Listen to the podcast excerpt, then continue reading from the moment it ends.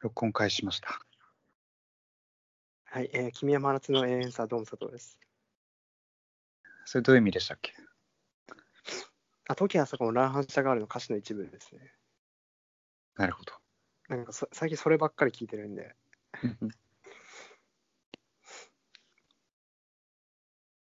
いやー、やっぱトイストーですよね。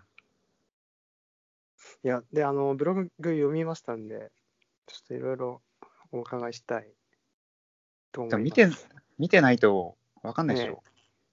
え、わかんないけど、でもなんか言ってることは分かったよ。いやーなんだろう。ただのスター・ウォーズ見ないもんね。うん、見ない。なんかあの、スター・ウォーズはい、一番新しいので最後の時代っていう、はい、あったんですけど、まあそれがすごい批判されてて、はい。特に昔のスター・ウォーズが好きな人から批判されてて、うん、自分なんかスター・ウォーズまあ見るけどそんな思い入れないから、はい、よく分かんなかったんですけど、はい。今回トイストーを見て、すっごいね理解できました。ああ。 で、僕がなんか、須田さんのブログの中で、うん、すごい気になったのが、うん、まあ、結構最後の方かな。うん。ちょっと読み上げますね、はい。えーおもちゃの神話の終わりを告げるのが「トイ・ストーリー4」であり自由への敬意と処されたおもちゃは私たちと同じようにまた新たな神話を探し求めて迷子になるでしょう擬人化されたおもちゃではなく人間化したおもちゃになってしまったのだからはい。この新たな神話を探し求めて迷子になるでしょうすごい、まあ、ポイントっつうかすごい気になったんですけどなんかその辺についてちょっと聞きたいなと思って うん、なるほど。でおもちゃだと人間のボーダーみたいなことをおお話しされてるじゃん。うん。そうなんですよね。うんじゃあまあちょっと、まずトイストーリーはどこまで知ってます佐藤さん。どこまで知ってるいや、全然知らない。ああ。なんだろう、トイストーリーってさ、うん。まあ、おもちゃの世界のお話で、うん。で、えっ、とね、今まで1から3までシリーズがあって、はい。まあ、前提としてたのが、はい。あのおもちゃはうん。子供に遊んでもらって、うん。あのー一生を得るのがはい。おもちゃの役割だし、うん。それがおもちゃの人生だみたいなうん。価値観っはい。てずっと起きてたわけですよ。はい。 1から3まで。はい。で、今回4ですね。うん。これはトイ・ストーリー4のネタバレなんですけど、うん。ウッディというまあ主人公、はいトイ・。ストーリーの主人公にあたる、あのカウボーイの人形ですね。はい。さすがにあの、ウッディは知ってると思うんですけど、はい。見たことある。そう。はいで、ウッディはずっとね、その、市川さんの持ち主だったアンディっていう男の子、うん。ずっとそのアンディと遊んで、うん。一緒に過ごすのが幸せだってことをずっと言い続けたわけ。はい。でもあの、3でもう。うんアンディ君が大学生になっちゃって、うん。もうおもちゃいらないと。うん。大学生が引っ越すからもうおもちゃ置いていくっうん。てなった時に、はい。あのーまあ、け結果として置いていくんじゃなくて、うん。なんかボニーちゃんっていう、まあ、なんだろう、近所の女の子うん。に譲り渡す。はい。だから、そのウッディはそのアンディのために、アンディと一緒にってことを思ってたんだけど、まはい。あ、そこでまあちょっと成長するわけ、精神的に。うん。アンディと別れちゃうけど、うん。他の女の子のおもちゃとなることで、はい。幸せをうん。得る、おもちゃとしての。うん。で、またその子子が大きくなっても、また譲り受けて、うん。次の世代にどんどん渡ってって、そこでうん。おもちゃの幸せを得るっていう。うん。アンディだけじゃその、アンディだけがその持ち主じゃないんだっていううん。ふうにちょっと視野が広くなってはい。成長するわけなんですけど、はい。で、今回ラストもっと飛躍して、はい。なんとですね、今まで散々、おもちゃはその人間とうん。過ごすことは幸せだって言ってきたアンディが、あいーえっと、ウッディがはい。はい。自由を選ぶわけですよ。だからもうなんだろう、人間に使えないで、うん。おもちゃとして好き勝手いろんな世界を回るっていうはい。決断を最後するわけなんですよ。はい。多分ね、見てないとピンとこないと思うけど、はい。ずっと見てきたファンからすると、はい。何それって話なんですよ。はい。だから、おもちゃがもう、なんだろうな。だから僕ら人間と同じように、はい。なんか自由に自分の行きたいところに行くっていう価値観がいいんだっていうふうに言っちゃった。うん。でこれはすごい、なんだろうな。うん。暗黙の了解というか、うん。今まで前提としてたさ、はい。ルールってものを破ったわけですよ。はい。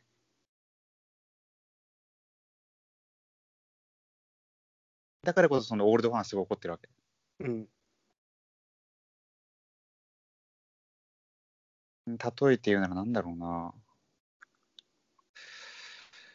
うーん、なんだろうな。猿の惑星って見たことありますいや、ないです。あ あ。いや、でもな、なんか、あの、わかりましたよ、でも。なんだろうな。はい。で、その、本の中で、すごい、うん迷子っていうセリフがよく、あの、頻繁にその、出てきて、うん。その、アン、えっ、と、ウッディは、その、ボニーちゃんっていうさ、うん。アンディがおもちゃを渡した女の子と、まあ、過ごすんだけど、はい。やっぱそのアンディが頭から離れない。はい。その他の子でも、そこでおもちゃの楽しみっていうのを見つけられると思ったけど、なかなかその、なんだろう、馴染めなくて、はい。迷子になってるはい。っていうことが言われてて、うん、なるほど。だからそういう迷子な状態よりは、うん。自分で新しい生き方を見つけて、うん。違う道に進むっていうことを選ぶんだけど、うん。ただそれってさ、うん。ね、すごい、すごいなんか、当たり前なこと言うけど、あの、自由ってさ、うん。すごいいい響きだけどさ、はい。もちろんそれに伴っていろんな選択が増えることで、えまた困難に遭うし、ー、はい。責任も出てくるし、はい。大変なわけじゃないですか。はい。今までそのおもちゃだからっていうことで、まあ、人間に使えればいいっていう、今狭い世界で生きてるわけだけど、うん。だか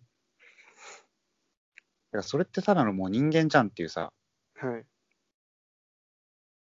よくそのなんだろう、ディズニーの映画でさ、うん。なんか、お城にさ、閉じ込められた女王がさ、うん。自由を求めて、外の世界に羽ばたくみたいな、あるけうど、ん。うん。全くそれと同じ話なわけ。うん。だから別にそれってなんかトイ・ストーリーでやる話じゃなくて、はい。別にだから、どっかの王女様の話でもいいしさ、うん。うんなんだろう、強権的な親からさ、はい。あのー抑圧されてる子供の話でもいいし、うん。別に他に描ける映画たくさんあるわけ。はいだから、トイ・ストーリーでわざわざ、そはい。んな今更ね、そんな囚われるより自由が大事だみたいなことをはい。やる必然性がないと思ってて、はい。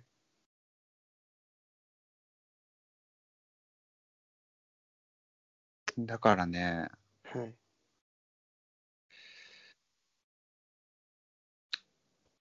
だからなんかその、今まで見てきたファンに対するちょっと裏切りというか、はい。配信はい。行為のようなはい。話だったんですよ、結末がね。はい。いやだからね、見ないと分かんないです。なるほど。だから別に、だって、今さ、現代社会に生きる私たち、まあ、自由でしょは制い。約ないじゃん、はい。まあ、実際あるんだけど、まあ、表面的には自由じゃないですかはい。だから全く今の私たちと同じような状況にウッディは行くわけはい。でそれがなんか視野が広がったとか進歩だって言うんだけどはい。それってね人間との社会に置かれちゃっただけじゃんっていうさはい。またね問題起きるしっていうさはい。何の解決にもなってないよっていうはい。ことなんですはい。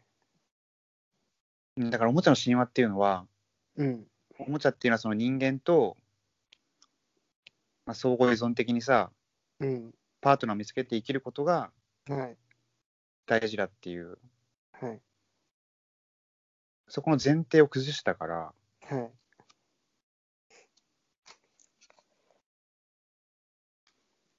で、あの僕がすごい面白いなと思ったのはですね、うんあのスタンさんは結構ペパペパーミントキャンディーの感想の時もですね、うんあのすごい面白いこと言ってたんですよ。ほだからおもちゃの列車に乗り込み、蛍光灯の光あを太陽の光だと信じることで良いのなら、ううんいや、すごい共通してるなと思って、トイ・ストーリーの感想とね。確かにねいや、つまりなんかその、 自由と思わされてるんじゃないかってことですよね。うんまあそうですね。だから一応ね、話としてはうんハッピーエンド風にいくつ、いくんだけど、うん。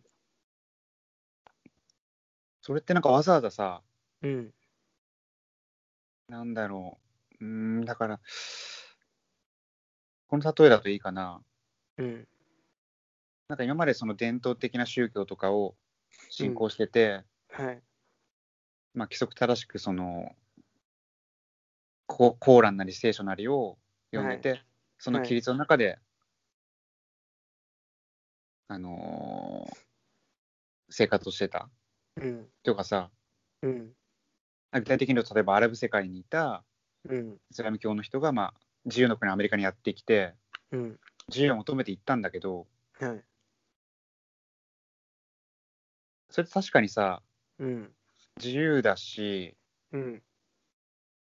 自分で好きなとこ行けるし、うん。視野を広が広がるし価値観を多様化するけどさ、うん。それって本当に幸せなのって話ですよね。うん。だからそのおもちゃっていう神話っていうか宗教の中でとどまってさうん。その中で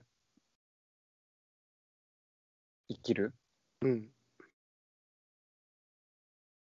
幸せでなんでいけないのかっていううん。全然自由じゃないじゃんってうん。うんだから「トイ・ストーリー」として描く意味がないっていうかさそれだとはい。はい。そうですね。いや、でもまあ、それについて、 すごい聞きたかったので、よかったです。いや見てください よ1めちゃくちゃ名作ですよ本当にいや、なんかだから、僕はなんか、すごい、スタンスのそのなんか自由っていうものに対するなんか認識とかがすごい気になったんですよね。うんだから、なんかそれについて聞ければいいなと思って、うんなんかあいなその自由獲得しましたハッピーエンドっていうのがさえやっぱり乗れなくてえはい。せっかくそのおもちゃっていうさうん。独特な価値観の中でさうん。幸せを得てたうん。のにあ、でもなんか今話聞いてて思ってたんだけど、なんかスタンさんはさ、結構さ、子供すごい、あの、大事にしてるっていうか、なんか子供の視点の話をまあたまにするじゃん。いうんや、だから子供は子供にしかない見見え方があるうんみたいなことをお話しされてるじゃん。なんかその話と、なんか、リンクしてるっていうか、確かにだからおもちゃにはおもちゃの見え方があるのになんでその見え方を捨ててまで人間にならなきゃいけないんだろうっていう話だと思ったんだけど、確かにそうですねそのなんか独自性みたいな、視点のそう独です自,、ね独自性みたいなものを捨てる、う捨んててまでに、その人間的な自由、うん手に入れなければいけないのか。 さらに言うと、そこのなんか自由になれたとしても、またあの迷うだけである。そうですね、その子供と大人の比喩はすごい的確だと思いますね。まあ、大人になってね、うん。自由度増えるし、視野は広がるし、うん。いろんなこと見えるけど、うん。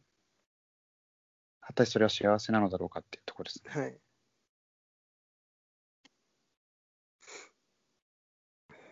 まあそうなんですよね。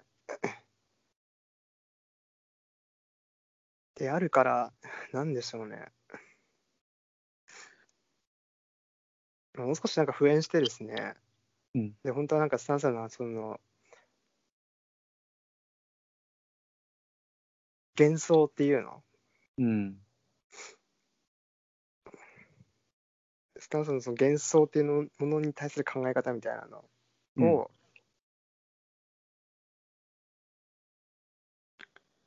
まあ聞いていければとね。だから僕、幻想ってすごい好き、好きっていうかなんか、はい。うーん。あと前も話したと思うけど、うん。で僕も書いたかもしれないけど、あの、うん。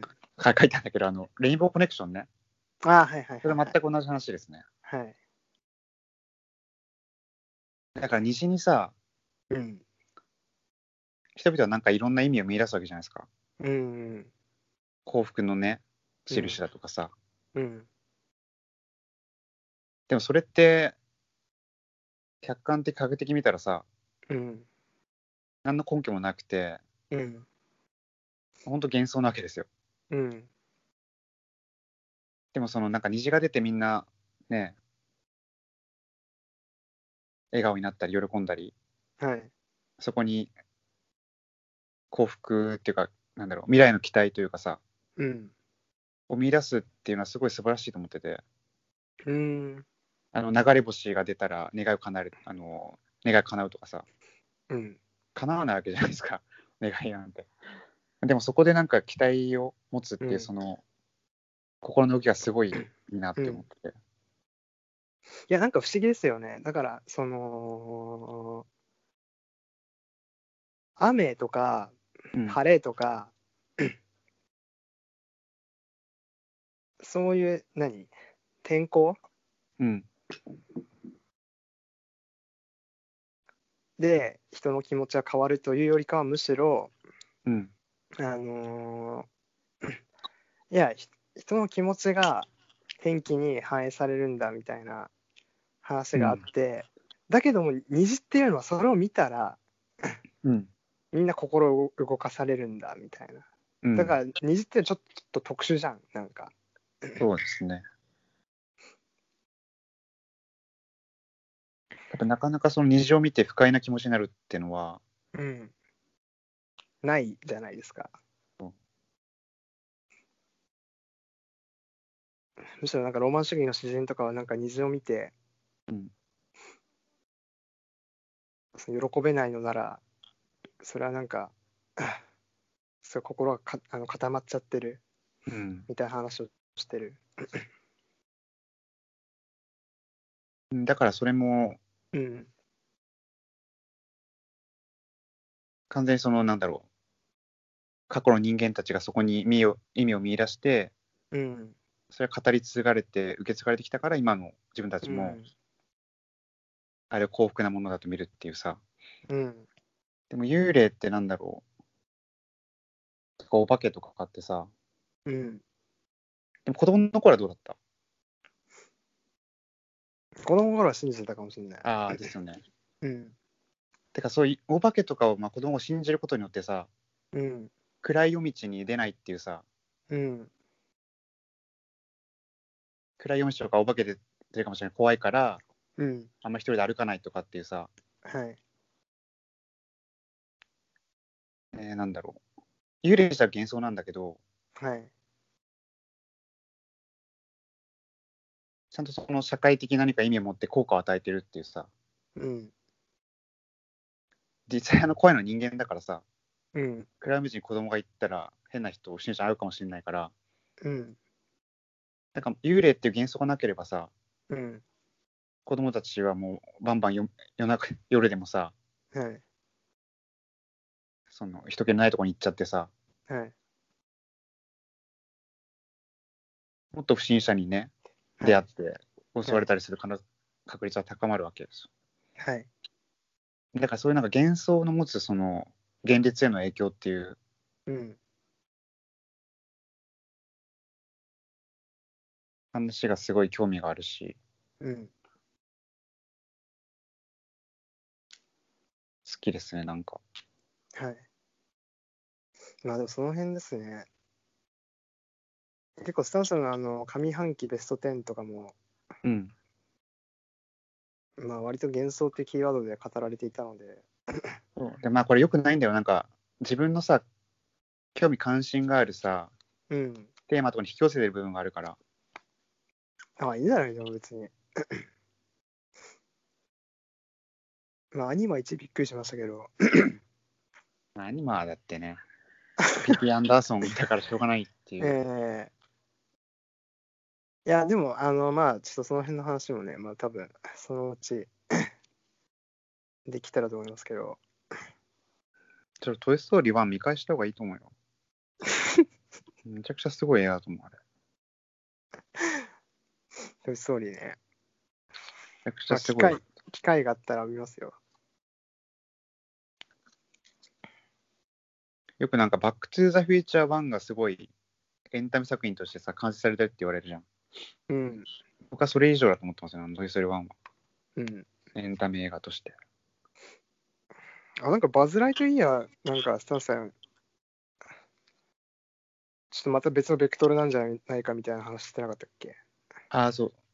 バズ、なんだろうね、えっと、うんバズ・ライトイヤーっていうキャラクターは、うん、あのーまあ、あの宇宙船飛行士みたいな格好してるじゃん。うん、うん。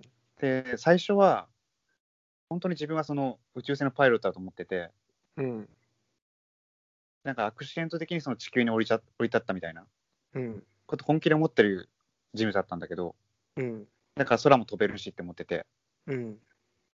でもワンの中で、まあ、自分はただおもちゃであるってことを傷つくわけ。うん。ですごい落ち込むんだけど、うん。そこでまあ一種の成長を遂げて、うん。なんだろう自分のまあ現状っていうのを認めて、うん。おもちゃとして生きていくっていうことうん。を、まあ、決断っていうかまあ思い至るわのが1なんだけど、うん。だから立ち位置が違くて他のウッディとかうん。他のおもちゃと。うん。他のおもちゃたちはもう最初からその人間と遊んで楽しくやることが一番だっていう価値観だから、はい。バズは後からその価値観を取り入れた人物だからはい。だからまだ可能性があってさいろんなうん。うんいろんなっていうかそのだから今回の話で言うとうん。その自由を求めて子供元を離れるっていう決断をするとしたら、うん。まあバズ・ライトイヤーだったらまだ納得できるうん。前提を共有してなかった人だからうん。それはなんか周りの状況とかうん。自分の置かれてる立場とかで価値観っていうのはもちろん変わるもんだからはい。だから一番人間的なのはあれなんだよバズなんだよねうん。今回の映画ではなんかバズってあんま出てこなくてあ、そうなのその脇役みたいになってるからあ、そてかまあ全体としてはあれなんだけどねう。うん。めちゃくちゃクオリティ高いんだけど方ははい。あでもあれだちょっともう一点言うとはい。おもちゃの神話っていうのもてかまあルールっていうのがあって他にも、はい。はい。なんか人間の前では喋ったりうん。動いたりしないあ、はい。あのー無機質なおもちゃとして振る舞うっていうのがルールにうん。なっててうん。それで1から3までずっと来てたんだけどうん。今回なんかね人間喋ったりするんだよねあ、普通に、もう日常に溶けちゃう、溶け込んでしまう。あのあのね、ううんん。そこまでじゃないんだけどうん。なんかあんま気にしてない 感じなんだよ全体的にあ、はい。だから本当人間違い溶け込んじゃってるのなんかはいはいはい。なんかただの人間になっちゃったのうん。おもちゃたちがうん。だから姿形がおもちゃってだけで、うん。人間と変わらない人たちだから、はいはい。何がトイ・ストーリーだって話だよ。 あ、だからこれ、この方向でいくと、うん。いずれはおもちゃは、うんお。もちゃの人権っていうのを主張してきて、うん。おもちゃだってその人間と同等に扱われるべきだとかさ、いうことになってきたあ。ーなんかちょっと人間の SF、SF チックな、なんかロボット戦争とかに。なるしかないよ、この方向でいくと。はい。なるほど。人間ならそういうことだから。うん。でもそんなのは見たくないよっていうさ、は話なんですよね、本当に。い。はい。うーん、トイ・ストーリー見ないと。 ですよ。トイ・ストーリーってまずディズニーなんだっけうん、ディズニー・ピクサーですね。ディズニーピクサーちょっとよ,、まあ、よくわかんないけど。ピクサーはもともとあの、まあ、スティーブ・ジョブズとかがはやい。ってた、アップル系の会社で。はい。で、まあ、途中でばあのディズニーに買収されたっていう。はい。いやね、トイ・ストーリー見ないとダメだと思います。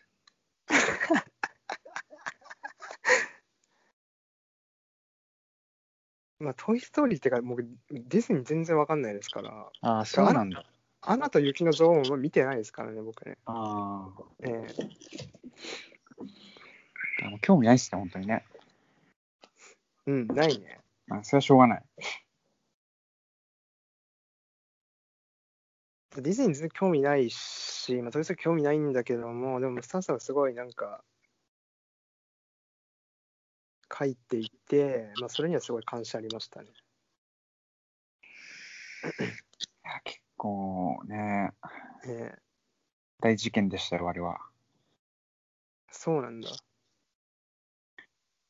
うん、佐藤さんの分かる話で例えたいんだけど、はい。うまく。なんだろうなさっきのあれ か、あれでいいのか。名探偵コナンでいいのかな。何、名探偵コさっナきンの、さっきの子供と大人で言うとさ、ああ、もう生まれた時から、コナン君みたいな。え僕たちあの夏の思い出の時にさ、えはい。思い出語った時、大体小学生の話とか多かったじゃないですか。まあ、そうですね。でもあれってなんかなんだろう。その出来事が本当に楽しかったっていうよりはさ、うん。小学生のさ、感受性、感性だから楽しかったっていうのはあると思うんですよ。うんうんだからそれを最初から放棄しちゃう。うん。うん。手放しちゃう。っはい。ていうのがラストだったんですよね。うん。なるほど。まあ、それすごい衝撃かもしれないですね。だって今のさ、ありえないけど、今の感性でさ、小学生時代に戻ったってさ、うん。何も楽しくないじゃないですか。うん、まあそうですね。そう思いますけど。あ、そういえばあのなんだっけ、ハワイのやつね、監督から見つけられてすごかったね。んハワイのやつ。あの、了解ああはい。監督読んでんだよ、佐藤さんのあの文章。恋とさよならとハワイ。うん。あびっくりしましたね。よかったのはあの悪口書いてなくてね。悪口。 あ、でも批判はしてますよ。あ、本当、うん。えーでもなんか、すごいじ、すごいですね、なんか。監督に読まれるんだから。いや、あれたまたまムービーでやってて、うん。あのー良かったから、あ、これ感想書こうと思って。で、ちょうどなんかスタッフさんもすごい書いてたから、あこれはもう乗っからないとと思って、なんか書かなきゃと思ってて。えーだって監督にあの、ブログの文章読まれるってさ、なんか、うんやばいかな。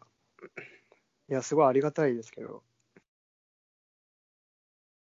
いや、ありがたいし、いや、なんか、ありがたいっていうか、なんか、あの、まあ、もっとなんか見てほしいなっていうのがありますけど、あーはい。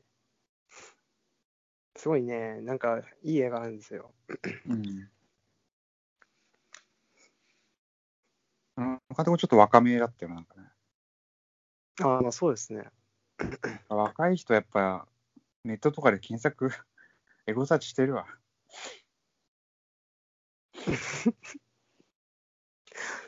新海さん絶対さ、検索してると思うよ。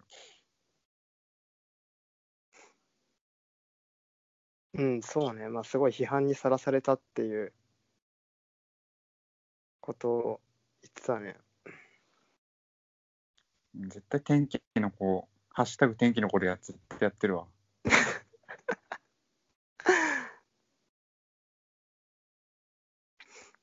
でもさっきあの、天気の子ライムゲで検索したらツイッターで、やはい。っぱその関連性書いてる人多かったですなんかね。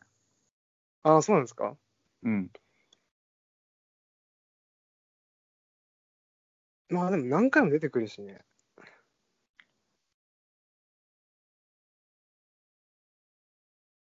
映画の中で。最後のオチもね、うん。不条理な大人とか社会にたと戦うはい。純粋な愛だったからね。はいはいはい。まあ天気の子はもう一生見ないかな。天気の子ね、いや、ほんとなんか、微妙だ、めっちゃ微妙だな。で、次どうします次何があるかな。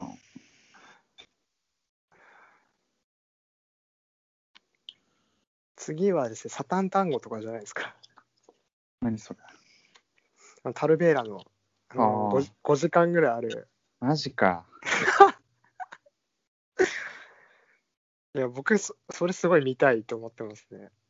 どこでやるんだろヒューマントラスト系じゃないですかね。う。ああ、ヒテアューマントトラルでストならいいや。 5時間ぐらいありますけど。あれ、神々の黄昏って何時間だっけあれもそんな紙ないでかも。、あ、でもあれでも3時間とかじゃないですか。ああったね。に結構前5、5年ぐらい前じゃないーあれすごかったですよね、本当。えすごかったね。あベストぬかるみ映画でしょ。あれは、バイのみたいですね。 ね、ああいうの見たよね。あれもうなんかね、もう現代で作られた映画と全く違 うあの価値観っていうか、めちゃくちゃですよね。基準で作られてるから、うん。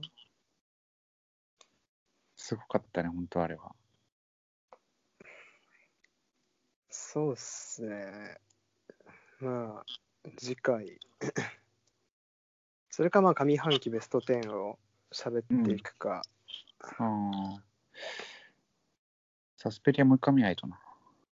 あ、サスペリア見たよ、もう一回。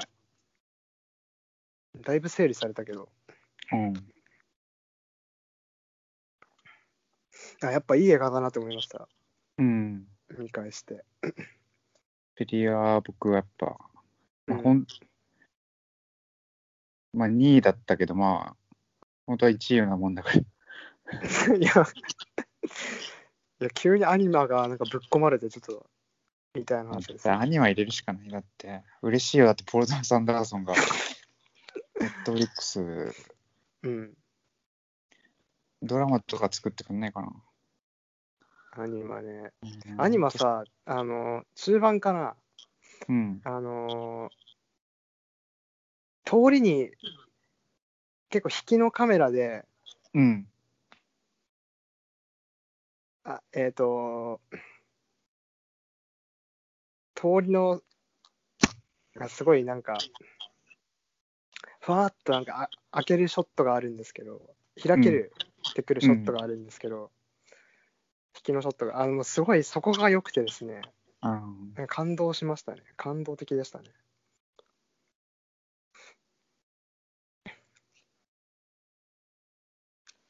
あで、あのブログにも書いてあるけどあの、振り付けが同じ人なんだよね、サスペリアとね。うん、いや、全然気づかなかったね。そうみたいなね。で、トム・ヨークでしょ、あのサスペリアも音楽。うん。ね、それも関連性あるよね。であの振り付けの人って、なんか、ただの技術的な振り付け師じゃなくて、なんか、うん。イメージとかさ、うん。テーマとかもなんか考えてる人みたいだから、うん。あ、そうなんだ。うん。で、びあ僕びっくりしたんですけど、スタンスアニアメリカンアニマルズを入れてたのすごいびっくりしました。